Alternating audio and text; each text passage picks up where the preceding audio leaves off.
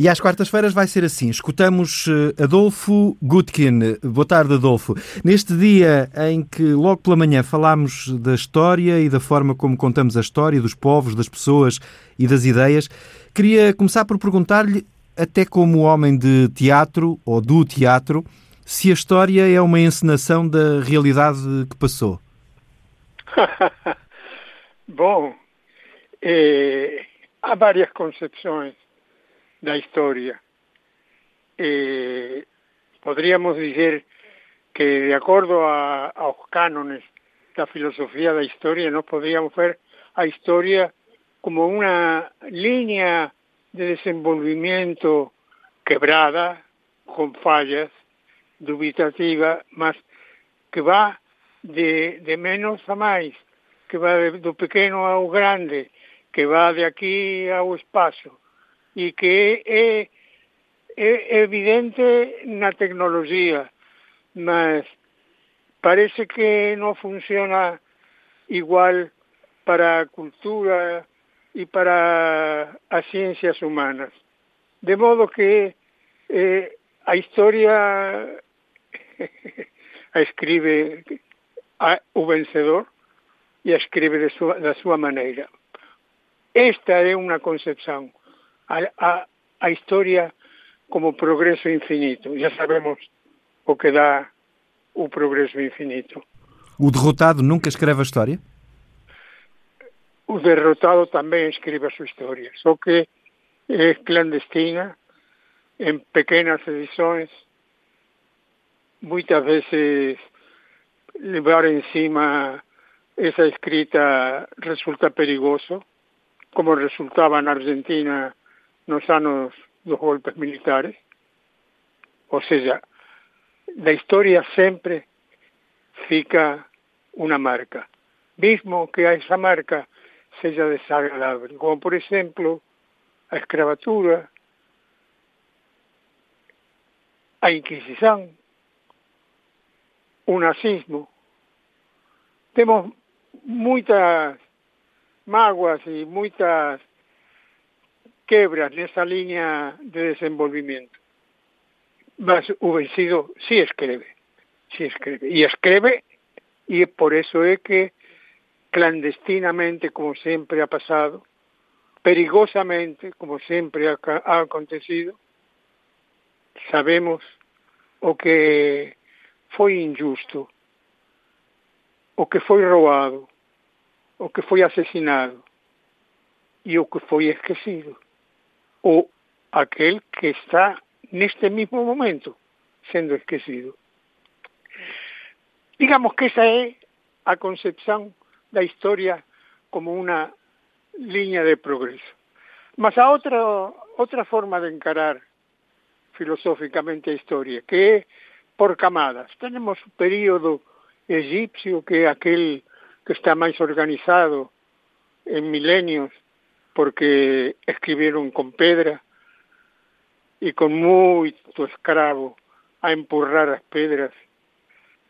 Temos o período chinés, que foi extraordinario e riquísimo hace máis de, de eh, sus cinco mil anos. Temos, al mismo tempo, coincidiendo con estas dúas grandes civilizacións, unha civilización esquecida. Dos derrotados, que é os toltecas, os zapotecas, os aztecas e todos aqueles que fundaron o cosmos latinoamericano.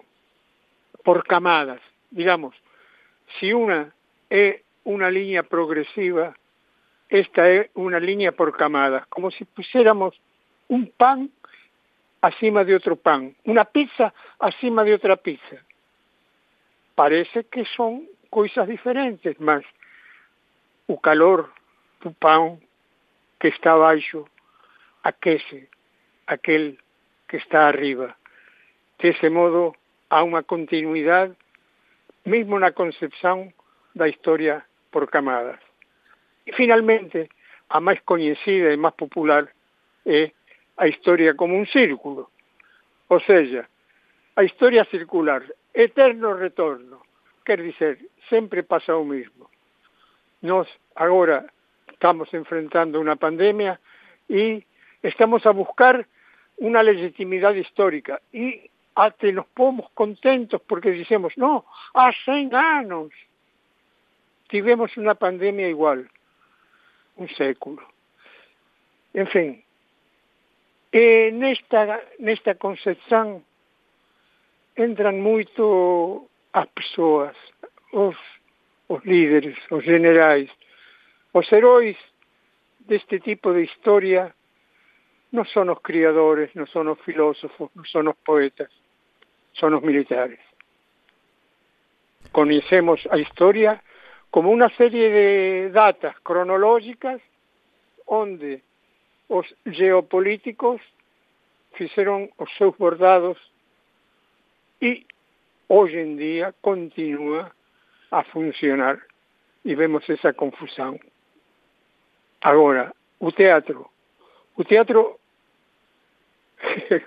Você me pergunta se a realidade é a realidade ou apenas somos o espelho da realidade. Nos parecemos a esa realidade porque o teatro nos indica como é que é, é muito interessante. Por acaso, Ortega y Gasset eh, nos anos do fascismo franquista esteve en, Lisboa bastante tempo e deu unhas conferencias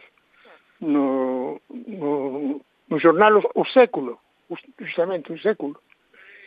E un dos ensaios se chamaba, se chama, o teatro. E dá moito, digamos, eh, no albo de definición de, de que é o teatro. E o teatro, de acordo á definición de Ortega, e feita en Lisboa, e nomeando a Amelia Rey Colazo e a súa filia no propio ensaio, é, é unha forma de representación. Dice, é unha representación porque o actor represéntase dúas veces. Primeiro, se apresenta como é e nomea a filia de, de Amelia Ricolazo. E, e depois apreséntase como personaxe, representa. Mas ainda o teatro non está completo. Falta o público. É o público que debe con su carnalidade con súa presencia, con sus reflexos intersubjetivos, con sus risos, con sus pateadas, con sus indignações e, e, e fascinio, quem dá a réplica á representación teatral. Por que digo isto? Porque esta pandemia, para que o teatro non morra, a xente de teatro se agarra ao comboio tecnológico da televisão. E estamos vendo o teatro unha cuadrícula de un metro cuadrado.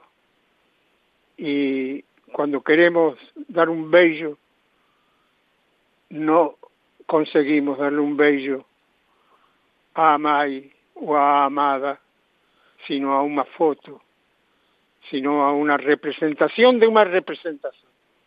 O que duro, moito grave, e uno, un dos, dos problemas máis serios que va a ter as artes de, da representación para voltar, que nunca voltaremos, porque non há pasos para atrás.